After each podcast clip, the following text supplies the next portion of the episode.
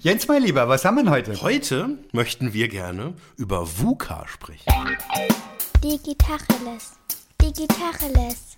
Digitacheles.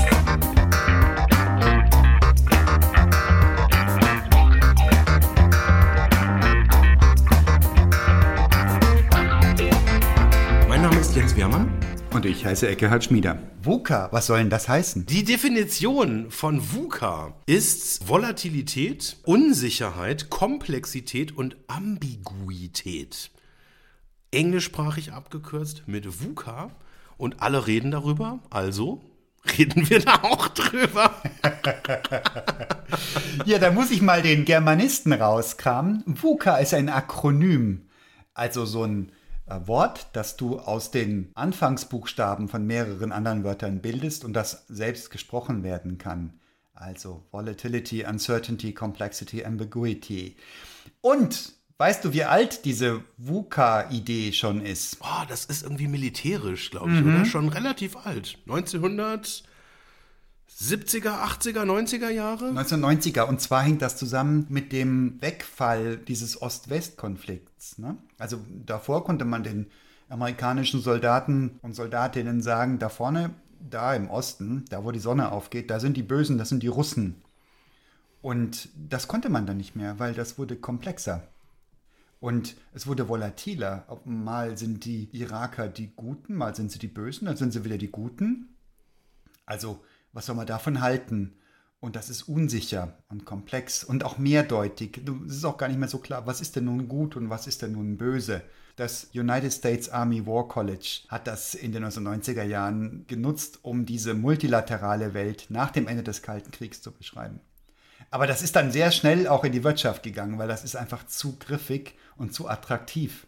Ich habe den Eindruck, VUCA ist jetzt in der Corona-Zeit nochmal in die Köpfe nochmal reingekommen, weil Corona uns natürlich eigentlich in jeder dieser äh, vier Dimensionen nochmal wirklich vor Augen geführt hat, in was für komischen Zeiten wir eigentlich gerade leben und wo wir vielleicht vorher noch gedacht haben, wir können Dinge voraussehen und auf einmal passiert was, was völlig überraschend ist, was eine Komplexität in einer Dimension entfacht, die wir so überhaupt nicht ja, äh, am Anfang verstehen konnten. Und auch diese Mehrdeutigkeit von Impfangeboten, Testthemen und so weiter, wie die Politik damit umgeht, wie dann mit Masken. Am Anfang wurde gesagt, nein, das ist absoluter Blödsinn, dann wurde es vorgeschrieben, jetzt aktuell irgendwie FFP2 und so weiter und so fort. Kommt mir das jetzt nur so vor oder hat das nochmal irgendwie eine neue Popularität gewonnen durch Corona? Ganz unbedingt. Also das ist eine ganz treffende Beobachtung.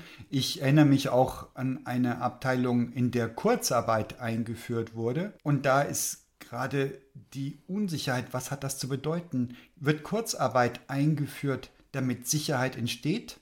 Oder wird Kurzarbeit eingeführt als Zeichen von Unsicherheit? Total spannend. Wie ist das zu deuten?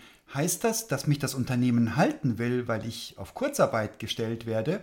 Oder heißt es, dass das der Anfang vom Ende ist? Mehrdeutigkeit, keine Ahnung. Ne? Was bedeutet Kurzarbeit? Ja, vielleicht Kurzarbeitsthema. Also gerade in Bezug auf Corona. Ich hatte da wirklich am Anfang sehr spannende Erlebnisse. Ich habe ja äh, mich mit vielen, also aus meiner Unsicherheit heraus, einfach auch mit vielen Leuten auch sehr offen, auch sehr intim über das Thema unterhalten. Und ohne da jetzt irgendwie Namen nennen zu wollen, aber einige haben mir tatsächlich dann auch gesagt, sie haben jetzt einfach aus genau dieser Unsicherheit, jetzt eher aus einer Marktbrille natürlich heraus und ein Stück weit auch aus ihrem Impuls, jetzt unternehmerisch Verantwortung übernehmen zu wollen, Kurzarbeit eingeläutet.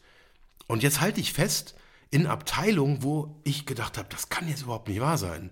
Nämlich, dreimal darfst du raten, im Marketing. Ja, ganz normal. Marketing wird immer zuerst abgeknipst. Ja, so ein lächerlicher Schwachsinn. Nein, das ist doch totaler Blödsinn. Weil gerade in. Normal. Nein, absolut. Ja, vielleicht normal, aber halt blöd normal. Entschuldigung, aber. Ja, weil das keine Kaufleute Also nicht nur, weil du machen. im Marketing bist und ich dich gut finde und das total unfair ist. Aber nein, aber jetzt in. Du musst genau dann auf die Trommel hauen. Aber genau in, in einer Zeit, wo sich alles ändert, wo keiner mehr weiß, was abgeht, dann zu sagen, ey, lass uns doch bei der Kommunikation jetzt mal manchmal einfach mal sparen, so kam mir das dann vor, habe ich gesagt, nein, wir, also wenn wir irgendwann mal richtig viel kommunizieren mussten, äh, wann denn dann, wenn jetzt nicht in so einer Zeit, wo alles unsicher ist, wo wir Komplexität haben und wenn ich dann nicht in der Lage bin, da kommunikativ nach innen, nach außen, völlig wurscht, aber ich muss kommunizieren, ja, also da, da kann ich viele andere Sachen aufhören. Keine Ahnung, was alles, aber also bitte nicht beim Marketing. Also das war so. Naja, was ich so um die Ohren bekommen habe oder was ich so mitbekommen habe, das war so Begriffe wie das Pulver trocken halten. Und eine Wahrheit ist ja auch, Jens, im Nachhinein lässt sich da leicht die Nase rümpfen.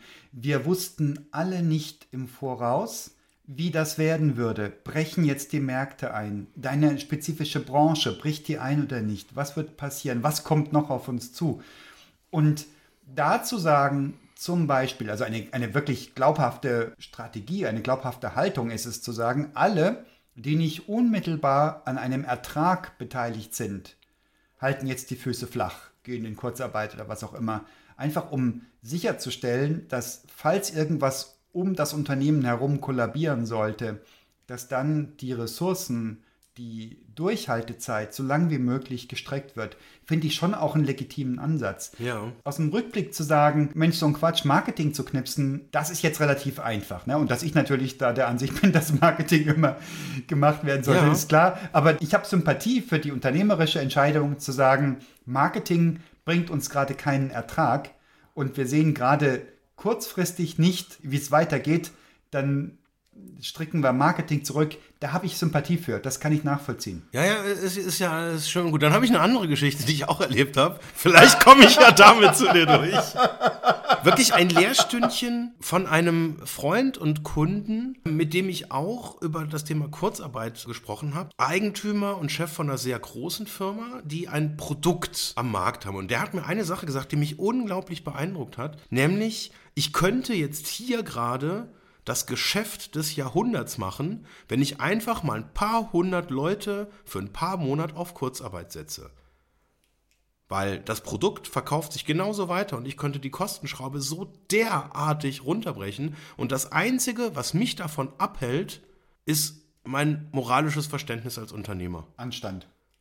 Respekt. Das fand ich unglaublich cool. Einfach weil es so simpel auf den Punkt gebracht ist. Aber da stimmt doch was in dem Unternehmen nicht. Dann müsst ihr Leute entlassen. Das ist doch Quatsch, das mit Kurzarbeit zu regeln.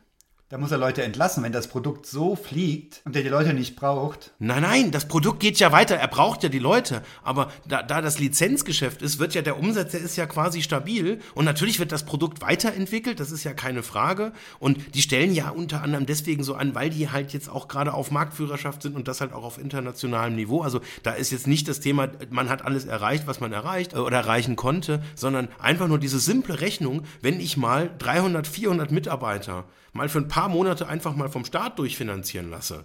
Weil ich es kann, weil ich eben keine Gründe, ich kann einfach sagen, boah, ist schwierig und ja, dann ist es schwierig und dann kriege ich halt diese Stütze. Naja, die arbeiten doch dann aber auch nicht. Die sollen ja nicht arbeiten und Kurzarbeitergeld kriegen. Ja, die, die sind reduziert, ja natürlich, aber die, das Produktlizenzgeschäft geht ja weiter. Ja, da muss er die doch entlassen, wenn er die nicht braucht. Also er braucht sie oder er braucht sie nicht. Das ist doch ein binäres Ereignis. Nee, mal ein paar Monate die Bilanz schön und sagen, jetzt machen wir mal irgendwie ein paar Millionen extra. Dafür muss ich doch keine Leute entlassen. Das ist einfach, das ist ja ein ganz binäres Rechenbeispiel. Ich, ich schneide einfach meine Kostenstruktur mal für ein Vierteljahr raus bei gleichem Umsatz, bei gleichem Ertrag. Gut, ja doch, das leuchtet ein. Das ist irgendwie, das kann man jetzt in die eine oder die andere Richtung halt setzen, weil ich glaube jetzt nicht, dass ein Erfolg so, so erfolgreich ist, dass man keine Leute mehr braucht und dann sagt, ja gut, dann entlassen wir halt alle, verkauft sich eh von alleine. Das ist, glaube ich, so einfach ist es nicht. Aber das fand ich zum Thema Kurzarbeit wirklich eine sehr spannende Erkenntnis. Und also sagen wir mal so, ich, ich habe dann auch an so Details halt überlegt, wie, wie geht man, also unser Putzteam zum Beispiel, habe ich echt überlegt, was machen wir mit denen? Weil die putzen das Büro. Die haben auch in den Phasen, wo keiner im Büro war, die waren jede Woche da, haben das Büro geputzt. Dumm eigentlich, ne? Nein. Ist denn, die erste These hier, ist denn Anstand eine Antwort auf VUCA? Eine Umgebung, die volatil ist, unsicher, komplex und mehrdeutig. Ist es richtig, sich da anständig zu verhalten? Ist das ein Guide durch so eine Zeit? Durch so eine Umgebung? Da sind wir jetzt vielleicht schon in der VUCA 2.0. Vielleicht erzählst du unseren Zuhörerinnen und Zuhörern mal ganz kurz, was denn eigentlich das mit dieser Auflösung von VUCA, die zufälligerweise auch VUCA heißt, zu tun hat. Und dann würde ich gerne auf deine Frage antworten. Also es gibt eine Strategie zum Überleben in der VUCA-Welt und die nutzt natürlich Es lebe das Sprach- und Wortspiel, die gleiche Abkürzung, VUCA, nämlich V nicht für Volatility, sondern V für Vision. U nicht für Uncertainty, sondern U für Understanding, nämlich Verstehen. C nicht für Complexity, sondern C für Clarity, Klarheit. A nicht für Ambiguity, Mehrdeutigkeit, sondern A für Agility, Agilität. Also Vision, Verstehen, Klarheit, Agilität. Ja. Das können wir natürlich gegenhalten. Und ich glaube, das ist ein ziemlich klares Bild von dem, was heute passiert. Ich kann die Dinge nicht mehr vorhersagen, wie ich das früher konnte. Aber ich kann Visionen schaffen. Ich kann Leuchttürme hinstellen und sagen, da laufen wir drauf zu. Wir wissen noch nicht, wie der Weg dahin geht. Wir wissen nicht, ob es bergauf oder bergab geht. Aber wir sehen das Licht ganz hinten am Horizont. Und Ja. wir können versuchen zu verstehen, was passiert da draußen, so gut wie es geht. Und auch akzeptieren, dass wir da Lücken haben. Als Führungskräfte sind wir absolut gehalten, Klarheit zu schaffen.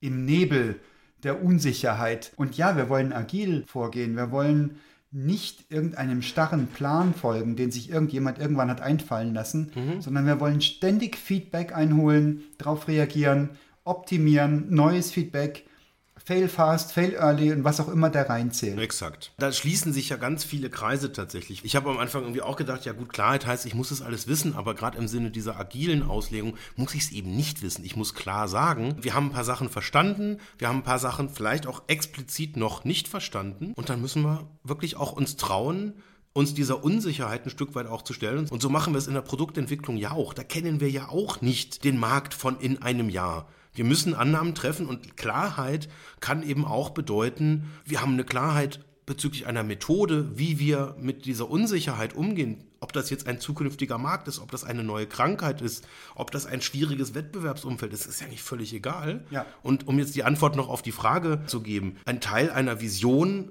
sollte ja eben auch der Wertekanon sein, auf den man da geht. Und was ich erlebt habe, jetzt gerade in in dieser Corona-Zeit, dass eine Solidarität auch zu dieser Vision dazugehören kann oder jetzt aus meiner Perspektive ganz klar auch sollte. Und dass eben es wichtig ist, wie man eben auch mit anderen Menschen in seinem Umfeld halt irgendwie auch umgeht, was man für Brücken baut und wo man vielleicht auch einfach mal eine kommerziell suboptimale Entscheidung trifft, weil es einem höheren Zweck dient. Zum Beispiel, wie ich es gerade gesagt habe, eben einen Vorteil, den man sich nehmen könnte, auslässt, weil es richtig ist. Jens, ich kenne nur solche Leute. Ich kenne nur Leute, die sich anständig verhalten haben. Gibt's auch Corona-Schweine? Gibt's Leute, die profitiert haben?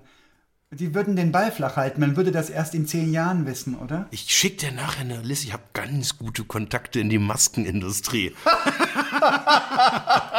da gibt es eine ganz tolle App. FFP2 Ah, In der App. Politik sitzen ein paar Corona-Schweine. In Ja, der Politik. Da- Alles Schweine. In der Wirtschaft auch? Was in, nein, in der, Wirtschaft sind auch alle lieb. Da macht sich keiner die Taschen voll. Aber ganz ehrlich, wo, wo denkst denn du hin? Hallo. Wahrscheinlich wie immer, ja. Wirtschaftsbosse. Die klopfen natürlich. Mit ihren. Die klopfen nicht so wild auf den Tisch, die Leute, die, die ihr Ding drehen. Aber die Anstandsleute, also die sind auch nicht so laut unbedingt. Also ich habe in meinem Umfeld, Unternehmer und Unternehmerinnenumfeld, habe ich viele solche Statements gehört, wie du es auch gesagt hast. Wir beschäftigen die Reinigungskräfte weiter. In dem Unternehmen, dem ich zu Beginn der Corona-Zeit noch gearbeitet habe, da gab es Leute, Software-Engineers, die sind zu dem Imbissladen ihrer Wahl gegangen, wo sie immer Imbiss holen und haben gesagt, Leute, ihr habt gar keinen Online-Auftritt. Und haben gesagt, ja, pff, keine Ahnung, wie soll das gehen? Und da haben Kollegen Webseiten gestrickt mit Webshop-Anteilen für diese Läden rundrum und die konnten dann online verkaufen, haben das für die betrieben. Ja, geil. Wie geil ist das denn? Also, da gibt es Beispiele, dass einem die Tränen in die Augen kommen, so toll. ja. Und gefühlt war diese Corona-Erschütterung, abgesehen von dem vielen, vielen harten Leid, was es wirklich den Leuten angetan hat, aber auch ein Punkt des Zusammenrückens, wo Menschen sich wieder menschlich begegnet sind. Ist das zu pathetisch oder ist das wirklich wahr? Ich bild mir gerade ein, ich habe das so erlebt. Also ich stehe ja auf Pathos und ja, natürlich. Also das ist, das ist so, nur, nur so darf das sein. Und Ja. ich muss da tatsächlich zugeben, äh, gerade jetzt was so diese visionären Aspekte anbetrifft, das gibt ja ein unglaubliches, das, das fühlt sich ja auch wahnsinnig gut an, wenn, wenn man an der Stelle auch sagt, das sind wichtige Punkte. Um das Pathos zu quadrieren, ich habe tatsächlich den Eindruck, dass dieses ein Stück weit auch loslassen sogar dazu führt, dass Dinge auch aus irgendeinem unsichtbaren Grund auch besser werden, weil ich glaube, das Umfeld nimmt das wahr, dass man eben auch mal zuhört, wo vielleicht Leute auch ganz konkret Probleme haben. Ja. Und ich hatte zu viele Gespräche dieser Art, wo ich auch gemerkt habe, die wenigsten Leute kommen ja auf dich zu und sagen, boah, mir geht's so scheiße, du musst mir helfen. Kannst du mir bitte helfen? Ich glaube, ich habe das nicht ein einziges Mal gehört, sondern die Hilferufe in unserer aktuellen Gesellschaft sind ja viel, viel subtiler und viel verklausulierter. Und wenn man sich so ein bisschen vor Augen führt, wie schlimm es manchen Leuten gegangen ist, dann ist es auch völlig okay, an der Stelle dieses Explizite auch gar nicht zu verlangen, weil es ja ein Stück weit auch die Würde nimmt und dieses die Würde dadurch genommen zu bekommen, dass man seiner Arbeit nicht mehr nachgehen kann oder nicht mehr nachgehen darf. Das ist vielleicht an, der einen oder anderen Stelle sogar noch, noch viel, viel schlimmer als jetzt der rein kommerzielle Schaden, der da entsteht. Und an der Stelle eben auch durch einfachste Dinge, also jetzt aus meiner Perspektive unternehmerisch einfachsten Entscheidungen, diese Würde auch ja, zu bewahren. Naja, aber das sind zwei Dinge. Also, das ist so ein Dilemma, das wir uns anerzogen haben, dass das unwürdig ist, wenn wir nicht mehr arbeiten gehen dürfen. Da bin ich überhaupt nicht der Meinung, aber ich weiß, dass wir alle kollektiv das so sehen. Und das Zweite ist, das ist nicht nur unternehmerische Entscheidung, es war auch die Politik, die uns Unternehmern und Unternehmerinnen diesen Rahmen gegeben hat. Durch diese großzügigen und kurzfristigen Kurzarbeiterregelungen alter Verwalter, das ist schon ziemlich cooles Zeug. Also bei allem, was man kritisieren mag, und da gibt es viel zu kritisieren an der Regierung, ja. aber das ist cool gelaufen. Würdest, wie würdest du denn das Thema ähm, Understanding bewerten? Die Vorgehensweise, dass man einer Unsicherheit dadurch begegnet, dass man einfach den Ingenieurshut aufsetzt und sagt, okay, jetzt versuchen wir einfach mal systematisch zu verstehen, wo eigentlich die Unsicherheiten sind und es aufzulösen. Wie lustig. Ich könnte mit dem Ingenieurshut überhaupt nichts anfangen. Ich würde den Psychologenhut aufsetzen und versuchen zu verstehen. Und das würde ich durch Fragen tun. Einfach fragen. Fragen und zuhören. Und wie, wie zufrieden, weil du hast gerade gesagt, das fandest du politisch gut. Wie fandest du es politisch jetzt beim Thema Sachverhalt verstehen und systematisch auflösen? Also ich hatte tatsächlich politisch äh, am Anfang den Eindruck, dass wir es exakt richtig gemacht haben. Ja, hatten wir alle, ja. Dass wir also quasi, also politisch wirklich sehr naturwissenschaftlich fundiert da reingegangen sind.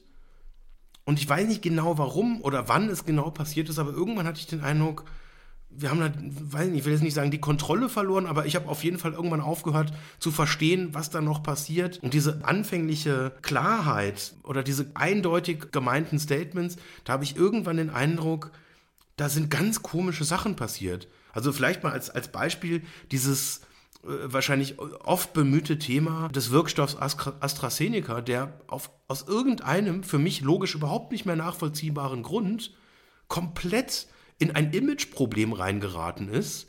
Und so gefühlt war meine Wahrnehmung, wir haben eben gerade noch irgendwie Stoßgebete zum Himmel gesendet, dass wir doch bitte jetzt Impfstoff kriegen. Sondern haben wir einen Impfstoff. So und gefühlt paar Stunden später sagen wir, ja, aber der Impfstoff, der ist mir nicht gut genug. Nee, also den möchte ich lieber doch nicht haben, weil da ist jetzt das und das Problem. Und ja, am liebsten noch Johnson Johnson, weil das ist komfortabler für mich, weil da kann ich schneller in Urlaub fahren. Ja, und also eine Diskussion in einer Dimension, wo ich sage, Moment, haben wir alle kollektiv vergessen, was gestern noch los war? Dass es im Prinzip eigentlich mehr oder weniger ein Wunder ist, dass wir überhaupt einen Impfstoff haben. Und jetzt haben wir ganz viele und auf einmal passieren da Diskussionen, wo ich sage, ey, verstehe ich überhaupt nicht mehr, weil das hat halt mit Naturwissenschaft ja. nichts mehr zu tun. Und trotzdem ist es Realität und auf einmal wird das medial, medial aufgebauscht. Und da hatte ich jetzt insbesondere beim Thema jetzt Politik, hätte ich da irgendwie erwartet, dass da mal jemand reingrätscht und sagt, jetzt Leute, jetzt mal langsam. Wir stellen das jetzt mal klar und hören jetzt mal mit diesem Impfstoff-Marketing-Thema oder dieses, welcher Impfstoff jetzt irgendwie ein besseres Image hat als ein anderer auf. Also mein subjektiver und sehr, sehr unwissenschaftliche Eindruck ist der, dass wir keinerlei Kontrolle darüber haben, was, warum passiert. Die dritte Corona-Welle ist jetzt gerade im Abebben. Die erste war mäßig hoch. Und da haben wir gesagt, wow, wir Deutschen haben es ziemlich cool gebacken gekriegt mal wieder. Und das schmeichelt unserem deutschen Ego. Wir sind ja die Ingenieursnation und was nicht alles. Und die Wahrheit ist, kein Schwein weiß, warum das kommt und warum das geht. Die Drostens dieser Welt philosophieren wild durch die Gegend Man kann dran glauben, man kann es bleiben lassen. Die Wahrheit ist, wenn eine Welle kommt, kommt sie und wenn sie geht, geht sie. Und dann kann die Politik sich auf die Schultern klopfen im Ausklingen der Welle und sagen, siehst du mal, wie unsere Maßnahmen alle funktioniert haben. Die Wahrheit ist, es wurde wild durcheinander fabuliert. Und ich glaube, dass die Natur drauf pfeift, was unsere Politikerinnen und Politiker da alles zu melden haben. Und ich glaube auch, dass unsere Virologinnen und Virologen da wirklich nicht ansatzweise den Hals überm Wasser haben. Da wird fabuliert. Was sollen wir denn auch anderes tun? Das ist schon okay, das ist kein Vorwurf drin. Meine persönliche Überzeugung ist, die Natur kommt und geht, wie sie will.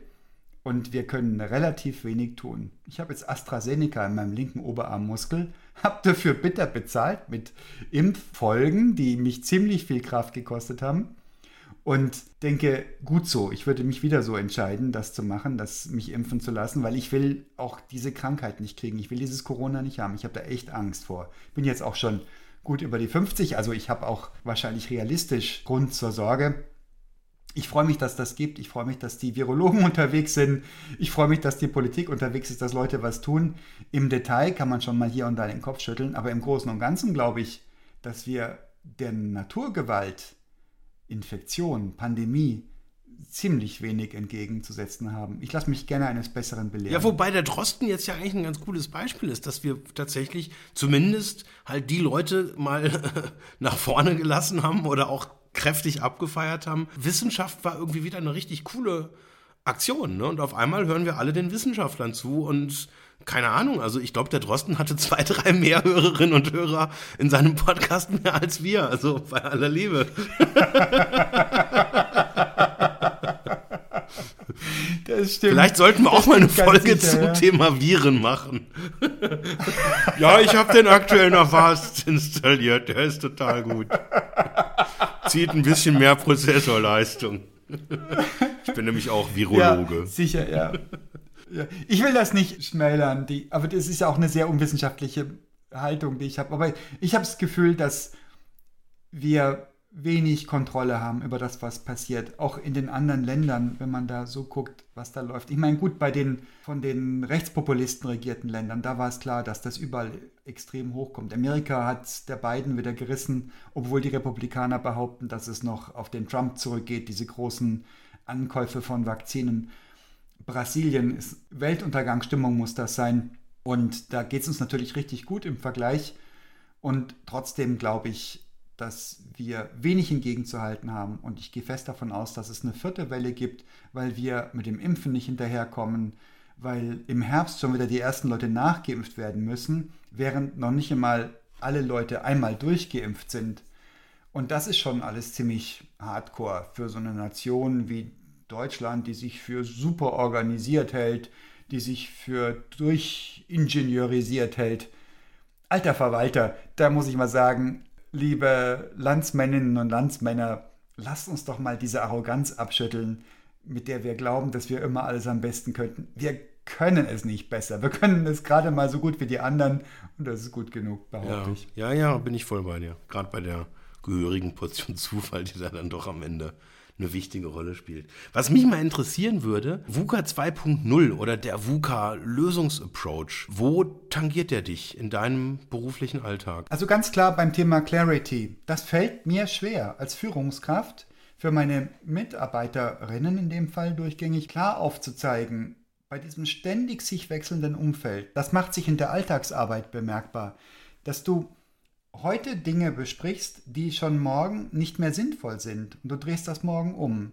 Du machst eine Inbound-Kampagne und du stellst fest, morgen ist das Thema irrelevant und du brauchst eine neue Kampagne und alles, was bis dahin aufgesetzt war, ist irrelevant.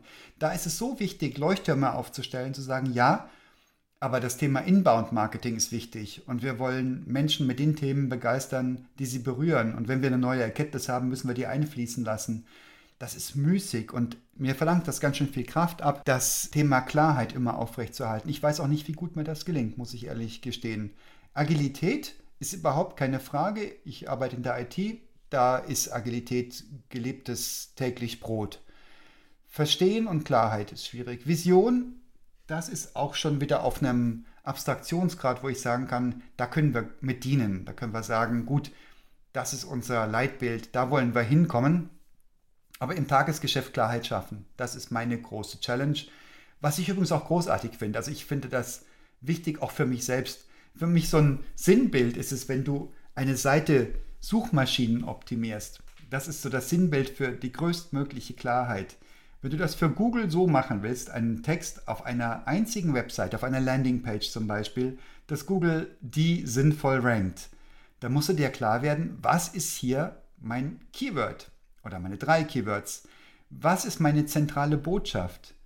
Und das ist so wichtig und so wertvoll und so oft sind wir uns einfach gar nicht im Klaren drüber, was wir gerade zum Ausdruck bringen wollen.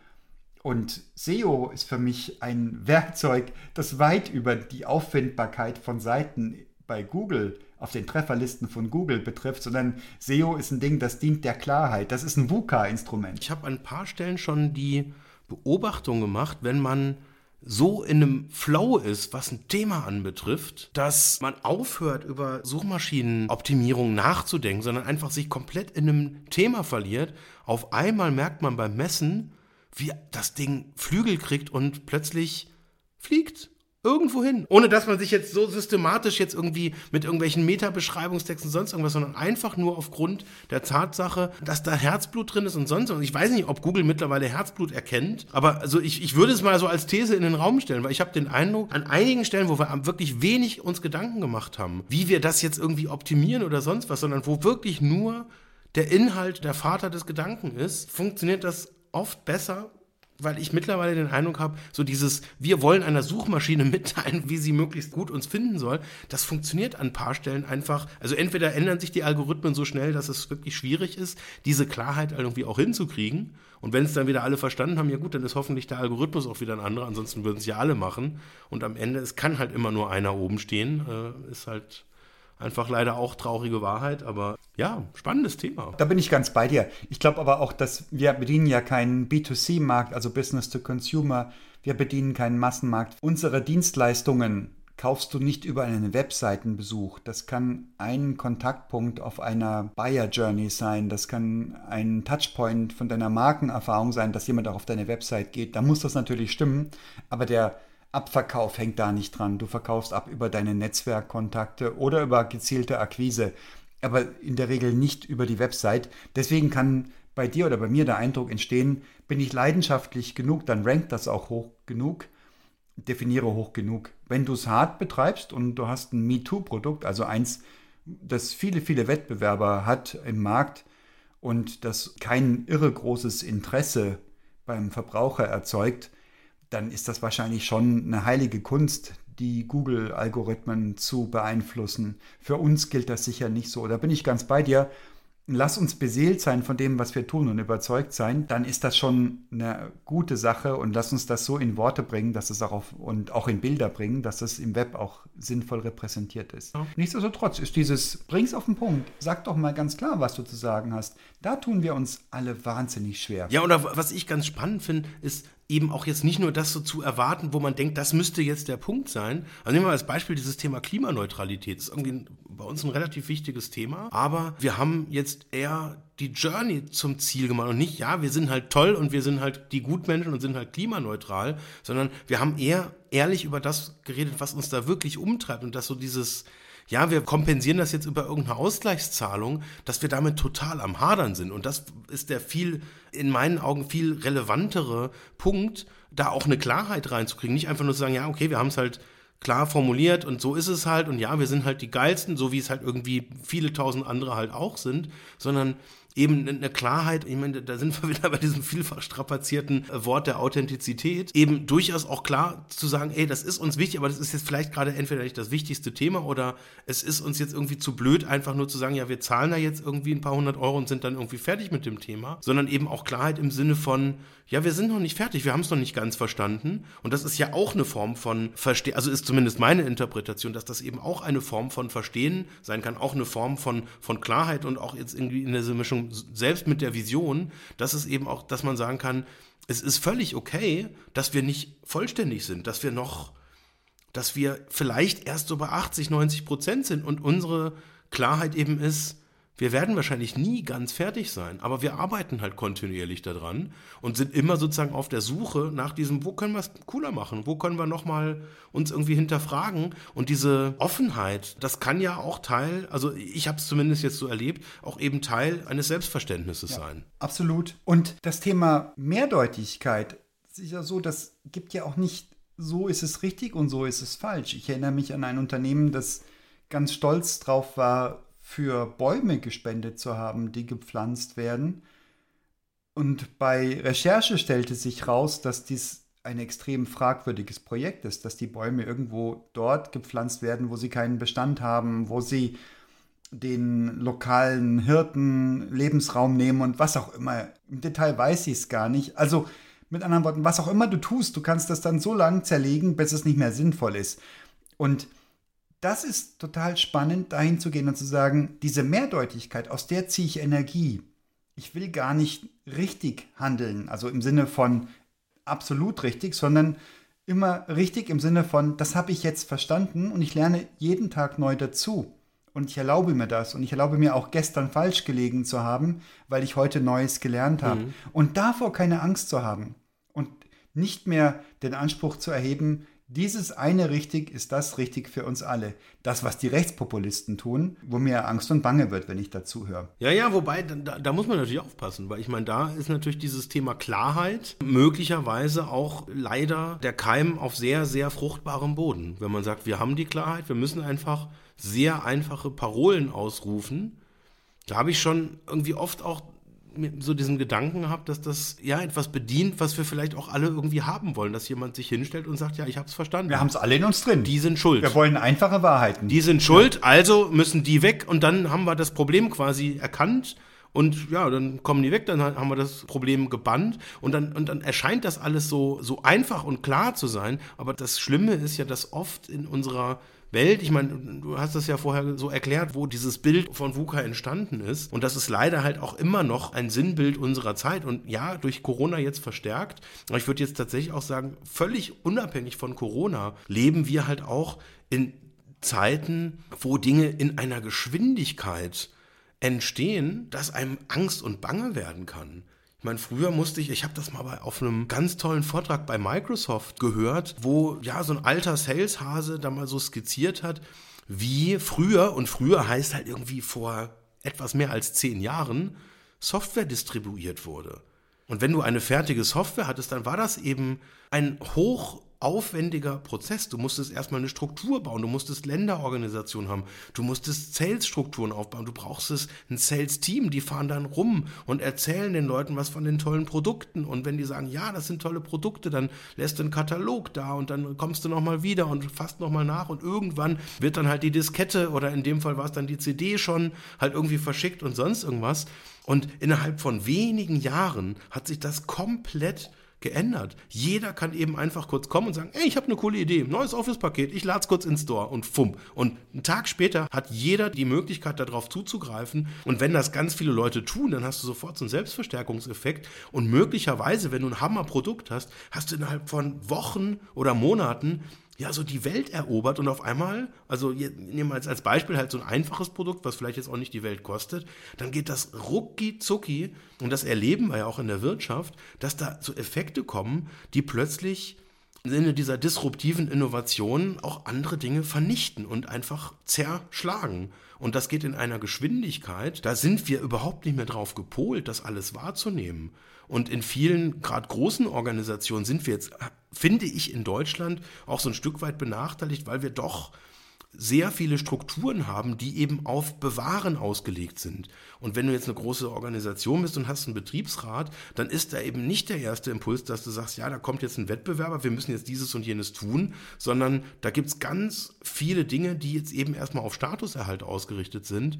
Und dann ist das gar nicht so einfach, mit so einem Angreifer eben mal kurz ja, lockerflockig umzuspringen, wie man es vielleicht halt irgendwie machen könnte, wenn man da ein bisschen weniger Rahmenbedingungen zu erfüllen hätte. Du sagst das so lapidar, dieses, wir sind auf Bewahren ausgerichtet oder viele Unternehmen, das leuchtet mir unmittelbar ein, wenn du das sagst.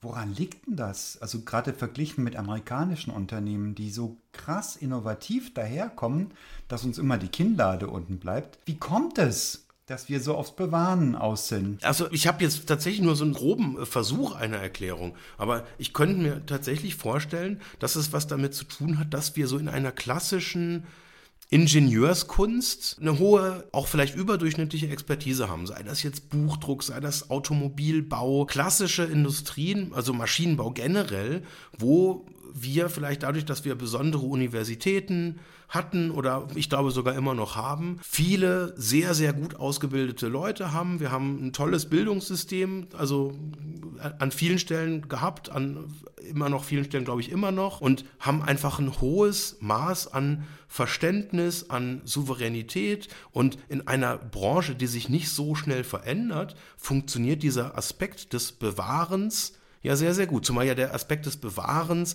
ja auch impliziert, wir sind ja die Meister der Innovation, aber jetzt eben nicht der disruptiven Innovation, sondern der bewahrenden Innovation, also sprich der Mikro-, der Prozessinnovation, wo wir, nehmen wir mal das häufig bemühte Beispiel, beim Verbrauch eines Verbrennermotors eben den Verbrauch immer weiter gesenkt haben, obwohl die Autos im Prinzip immer leistungsfähiger werden, immer größer werden, immer sicherer werden, immer mehr Sicherheitsausstattung haben, immer mehr Funktionen haben und so weiter und so fort fort. Und dann ist es natürlich umso gefährlicher, wenn man sozusagen in diesem Selbstverständnis über Jahrzehnte lang sehr, sehr gut gefahren ist und auf einmal kommt ein Angreifer, ja, der eben nicht sagt, ich habe es ein kleines bisschen besser gemacht, sondern er sagt, ja, ich spiele jetzt auf einem anderen Spielfeld. Ich spiele nicht mehr mit dem Ball, sondern jetzt einfach, ja. ich mache eine andere Sportart. Und das macht die Leute auch glücklich und auf einmal interessiert das, was ihr da mit eurem Ball macht, interessiert halt keinen mehr. Gut, Ball ist jetzt vielleicht das falscheste aller Beispiele. Plus, wir haben die Regulierungsbehörden, die uns ja sehr, sehr viel Sicherheit verschafft haben und Rückhalt. Und du kannst sicher sein, dass in der Deutschen Bahn, in einem Zug, in einem Personenzug keine Bremsen verbaut werden, die nicht 170-prozentig abgecheckt sind und rückversichert sind und so weiter. Möglicherweise ist das eine, diese VUCA-Umgebung eine Umgebung, in der uns das belastet und behindert. Anscheinend zumindest. Es sei denn, wir finden Wege, wie wir unsere Sicherheit wahren, unsere Regulierungen wahren, dort wo sie sinnvoll sind und trotzdem Potenzial zur Disruption aufrufen können. Ja. Aber das zeichnet sich nicht wirklich ab. Ne? Da gucken wir nach Amerika, schauen die Ubers, Airbnbs und Teslas dieser Welt an und sagen, boah, geil, ja klar, der hat ja auch diese Bewahrenslast nicht im Schlepptau. Der kann ja einfach tun, was er will. Nutzt uns das was? Das nutzt uns nichts. Ich habe manchmal so den Eindruck, wir sind da in so einer, ja, in so einer Art Schockstarre. Ne? Wir beobachten das und können es auch irgendwie so ingenieursmäßig, glaube ich, ganz gut verstehen, warum das andere so erfolgreich machen. Und trotzdem tun wir uns halt im Moment noch schwer, ähm, das im großen Stile nachzumachen. Ich meine, es gibt immer mhm. Unicorns, es gibt immer mehr Firmen, die auch wirklich tolle Sachen machen, die sich auch trauen, ganz groß zu denken, die auch völlig selbstverständlich das, die, die Internationalität in den Genen drin haben ähm, und die dann eben trotzdem, ich meine, gerade jetzt aus, aus dem Standort Deutschland oder jetzt insbesondere jetzt aus München kommen ja wirklich viele, wirklich tolle Unternehmen, aber wenn man das jetzt vergleicht mit anderen Ländern, dann ist das halt einfach ja. immer noch sehr, sehr wenig. Und dieses Selbstverständnis, das, das wird natürlich durch ganz viele ja. Dinge befeuert, ob das jetzt die Investorenkultur ist, und ich habe den Eindruck, wir sind da ja auf einer Reise. Ich meine, wir haben mittlerweile Fernsehshows, wo dieses Thema zum Gegenstand gemacht wird. Jetzt zugegebenermaßen eher auf einer Unterhaltungsebene und so, dass man sich auch immer wieder die Frage stellen muss, hä, was kann ich jetzt nicht so ganz folgen? Aber das ist ja gar nicht so wichtig, aber zumindest ist es halt etwas, was im Mainstream bei den großen Sendern halt angekommen ist. Und das ist ja jetzt im Kern erstmal eine gute Sache, aber ich habe da so den Eindruck, da sind andere Länder halt so wahnsinnig viel weiter, wo das einfach viel mehr ja, Normalität halt hat, dass wenn, ja, mein Arbeitgeber mich halt gefeuert hat, einfach weil, ja, gut, das Geschäft wird halt schlechter und ja, ist ja auch kein Problem, dann entlässt man einfach von den 100 Leuten halt irgendwie 30 und geht ja eigentlich auch so gut weiter wie vorher und dann passt das ja wieder alles wo eben jetzt keiner irgendwie erstmal eine Arbeitsrechtsklage anstrengt und sagt, ja Moment, aber ich bin jetzt irgendwie im Betriebsrat, ich bin nicht mehr kündbar. Also in der Summe muss ich zugeben, finde ich das eigentlich alles richtig, auch in dieser bewahrenden Mentalität zu sein oder zumindest gewesen zu sein. Aber gerade in diesen unsicheren Zeiten ist das natürlich eine zusätzliche Erschwernis, wenn dann irgendwie andere Länder einfach dann ein America First ausrufen und sagen, gut, wir machen es jetzt anders und auch einfach ja, die Dreistigkeit haben, eben zu sagen, ja, also jetzt ganz ehrlich, beim Thema Impfstoff, ja, also erstmal nehmen wir das. Das ist doch, wie, warum sollen wir an andere denken? Ist Amerika besser für VUCA gerüstet als Deutschland? Boah, das fragst du mich? ja, also offene Frage. Keine Ahnung. Boah, weiß ich nicht. Also ich versuche jetzt gerade mal so im Kopf zu systematisieren. Also nehmen wir mal so das Thema, was ich jetzt gerade angesprochen habe, Arbeitsrecht. Da sind wir bei weitem nicht agil. Da haben wir sehr viele Regelungen. Und wie gesagt, ich, ich will jetzt gar nicht irgendwie votieren, was richtig oder falsch aus der Sicht eines, äh, einer Mitarbeiterin oder eines Mitarbeiters ist. Aber was ich auf jeden Fall jetzt aus Sicht der Flexibilität oder eben auch einer personellen Agilität anbetrifft, da sind die Amerikaner uns natürlich von der Reaktionsfähigkeit klar überlegen. Und wenn ein Geschäft nicht funktioniert, ja, dann ja, geht's halt unter. Ist doch, da, weiß ich, haben die Amerikaner auch so einen Protektionismus? Ich weiß das nicht. Also ich ich hätte jetzt auch. Doch, Stahlindustrie und sowas. Also gegenüber anderen Nationen ja. Innerhalb der Vereinigten Staaten glaube ich nicht. Und dass man jetzt so ganze Industrien quasi künstlich am Leben hält, oder es ist jetzt ein bisschen gemein, aber also. Ich, so wie bei uns die Kohleförderung. Ja. Ja, gibt es da auch. Trump hat das doch alles zurückgedreht, die ganzen Entwicklungen. Der hat doch auch die Kohle wieder. Oh, da weiß ich zu wenig drüber in, in Wahrheit. Aber das ist auf jeden Fall irgendwie so ein Punkt, wo ich denke, das erhöht natürlich nochmal unsere Unsicherheit, wenn man halt auch merkt, im internationalen Vergleich passieren da andere Dinge. Und gerade dieses, also was mich tatsächlich immer so ein bisschen besorgt, weil das für mich so eine neue Dimension ist, die da, die ich da jetzt auch in den letzten Jahren, also jetzt insbesondere in der äh, Legislatur von Trump auch irgendwie so erlebt habe, ist so diese zunehmende Nationalstrategie, dass man sagt, wir verstehen Dinge nicht, also agieren wir in einem kleineren Rahmen. Und also jetzt bei Corona, was, was haben wir gemacht? Wir haben die Grenzen geschlossen. Wie krass ist das eigentlich? Wir haben jahrzehntelang dafür gekämpft. Haben das nicht alle? Ja, natürlich alle, na selbstverständlich. Aber wir haben ewig dafür gekämpft und gebraucht, um dieses Verständnis zu haben. Mit allen Widrigkeiten und Einfach weil uns die Komplexität halt überfordert hat, haben wir gesagt, okay, wir machen jetzt einfach, was wir können. Verflixte Scheiße. Ja, natürlich machen wir jetzt erstmal die Grenzen zu und, und dann reduzieren wir es. Und dann haben wir angefangen, es innerhalb der Bundesländer föderal zu unterteilen und einfach Komplexität rauszunehmen, weil es uns zu viel war, weil wir es irgendwie nicht hingekriegt haben. Und das ist, in Unternehmen ist das ja, glaube ich, ja, genau das Gleiche. Nur eben, dass ich im Prinzip, wenn ich es halt nicht schaffe, ja, also entweder bin ich halt systemkritisch, dann, ja, dann kriege ich halt Besuch und dann wird das irgendwie schon alles. Aber wenn ich halt klein bin und eben nicht systemkritisch, ja, das interessiert halt niemanden. Gibt es denn eigentlich schon einen Überblick darüber, wie viele Unternehmen Konkurs gegangen sind jetzt in dieser Zeit, in dieser Corona-Zeit? Habe ich keine Infos drüber. Also ich glaube, es gab irgendwie zur Jahreswende eine ziemliche Häufung, weil ja die äh, Insolvenzverschleppung juristisch ausgesetzt wurde bis, ich glaube, der erste erste war die Frist und vorher quasi die persönliche Haftung ausgesetzt wurde, wenn ich sozusagen die Insolvenz nicht rechtzeitig anmelde. Und ich gehe davon aus, dass es im Januar wahrscheinlich überproportional viele Insolvenzen gegeben haben wird aber auch eigentlich lustig, dass da überhaupt nicht drüber gesprochen wurde. Ich meine, wir haben tägliche Updates bezüglich irgendwie Inzidenzwerte und äh, Ansteckungsthemen und irgendwie Todeszahlen und also über jeden Scheiß werden wir aufgeklärt, aber irgendwie so diese, also was ich zum Beispiel auch ja, befürchte, dass wir halt einen sprunghaften Anstieg auch im Laufe der, der dieser Corona-Phase von Krankheiten wie jetzt Depressionen etc.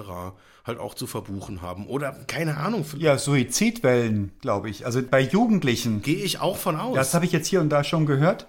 Und das ist wahrscheinlich ganz sinnvoll, das nicht publik zu machen, weil solche Suizidwellen, wenn kommuniziert werden, ziehen immer Folgetäter nach sich. Also da bringen sich dann mehr Leute um, wenn die hören, dass sich schon viele umgebracht haben. Leute, die schon depressiv unterwegs sind.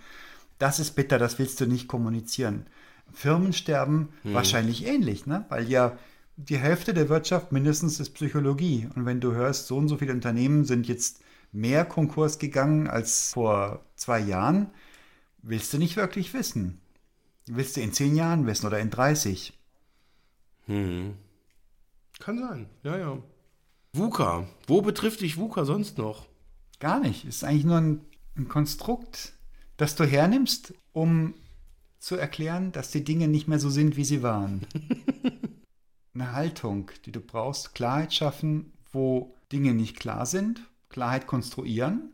Gibt es Klarheiten oder konstruieren wir sie uns? Was wäre eine Klarheit? Gib mir ein Beispiel. Eine Klarheit ist, was ein Unternehmen besonders macht im Gegensatz zu anderen Unternehmen. weshalb die Kundinnen und Kunden immer wieder zurückkommen. Ein USP. Ja. Was ich gerade spannend finde, dass du wahrscheinlich aus Gewohnheit fast immer über Kundenbeziehungen sprichst.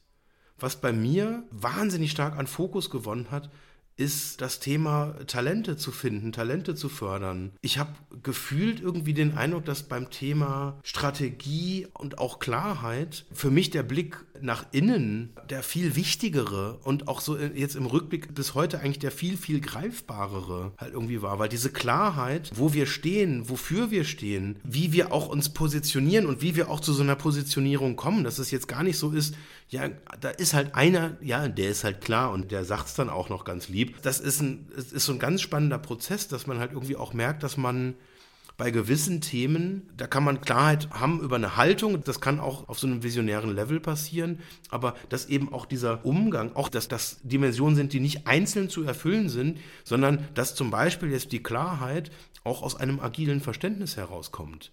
Wir wissen zum Beispiel, oder wir haben halt verstanden, ich, bei diesem Thema Feedback zum Beispiel, haben wir das ja neulich mal in einem Podcast besprochen, dass die Klarheit eben auch daraus kommt, dass wir sagen, okay, wir haben Klarheit, dass wir Dinge nicht richtig verstehen oder nicht richtig vorhersagen können. Also reden wir in gewissen Abständen drüber und machen zum Beispiel jetzt auch selbst in der Produktentwicklung. Wir haben Klarheit darüber, dass wir viele Dinge nicht wissen. Also schaffen wir eine Klarheit durch eine Methode, mit der wir die Unsicherheit verstehen oder halt managen können. Sollte das nicht in beide Richtungen gleichzeitig wirken? Nach innen ins eigene Unternehmen und nach außen in Richtung Kunden? Ist das nicht dieselbe Klarheit? Tut es effektiv wahrscheinlich, ja klar. Und ich meine, die Agilität gilt für die innere Zufriedenheit genauso wie für die äußere Zufriedenheit jetzt im Dienstleister-Kundenverhältnis, als auch natürlich und das ist wahrscheinlich dann am Ende in Masse der größte Effekt tatsächlich, wenn es dann wirklich an den Markt geht und mit einem Produkt. Und auch da gilt ja genau das Gleiche wenn ich es schaffe, diese Unsicherheit, die da besteht, zu beherrschen, und die beherrsche ich in der Regel nicht dadurch, dass ich halt immer alles upfront besser weiß, sondern dass ich die Coolheit habe und die Vision habe, ey, wir sind halt kundenzentriert.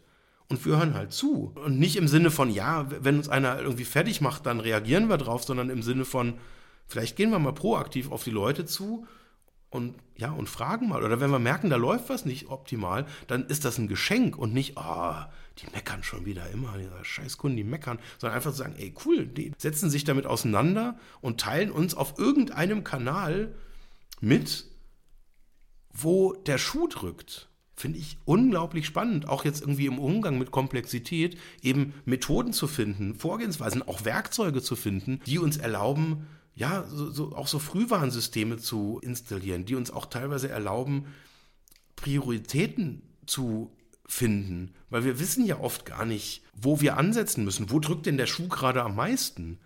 Und da kommt jetzt irgendwie ein Aspekt, der, das fällt mir jetzt gerade so ein beim Sezieren, dass das, was uns am meisten Unsicherheit macht, ist ja dieses wahnsinnig, diese, diese hohe Marktkomplexität. Und am Ende, wenn wir diese hohe Marktkomplexität als etwas begreifen, was wir eben auch messen können, wo wir Verhaltensweisen erfassen können, ich meine, früher haben wir ein Produkt ausgeliefert und ja, dann war es halt, wie es war. Und also ich habe das kürzlich mal mit einem mit einem ganz spannenden äh, Hardwarehersteller besprochen, dieses Thema. Und da war die Aussage, ja, früher waren wir einfach ja Lieferant für Hersteller 123. Heute haben wir eine NFC-Schnittstelle, eine App, über die wir quasi das Produkt am Anfang konfigurieren. Und die Quintessenz ist, wir haben erstmalig in der Firmengeschichte echte Informationen darüber, wie unsere Kunden die von uns entwickelte Hardware eigentlich benutzen. Das wussten wir vorher gar nicht. Da haben wir Annahmen getroffen, die waren vielleicht richtig, aber vielleicht eben auch nicht. Und heute haben wir einfach, ja, wir haben halt Daten.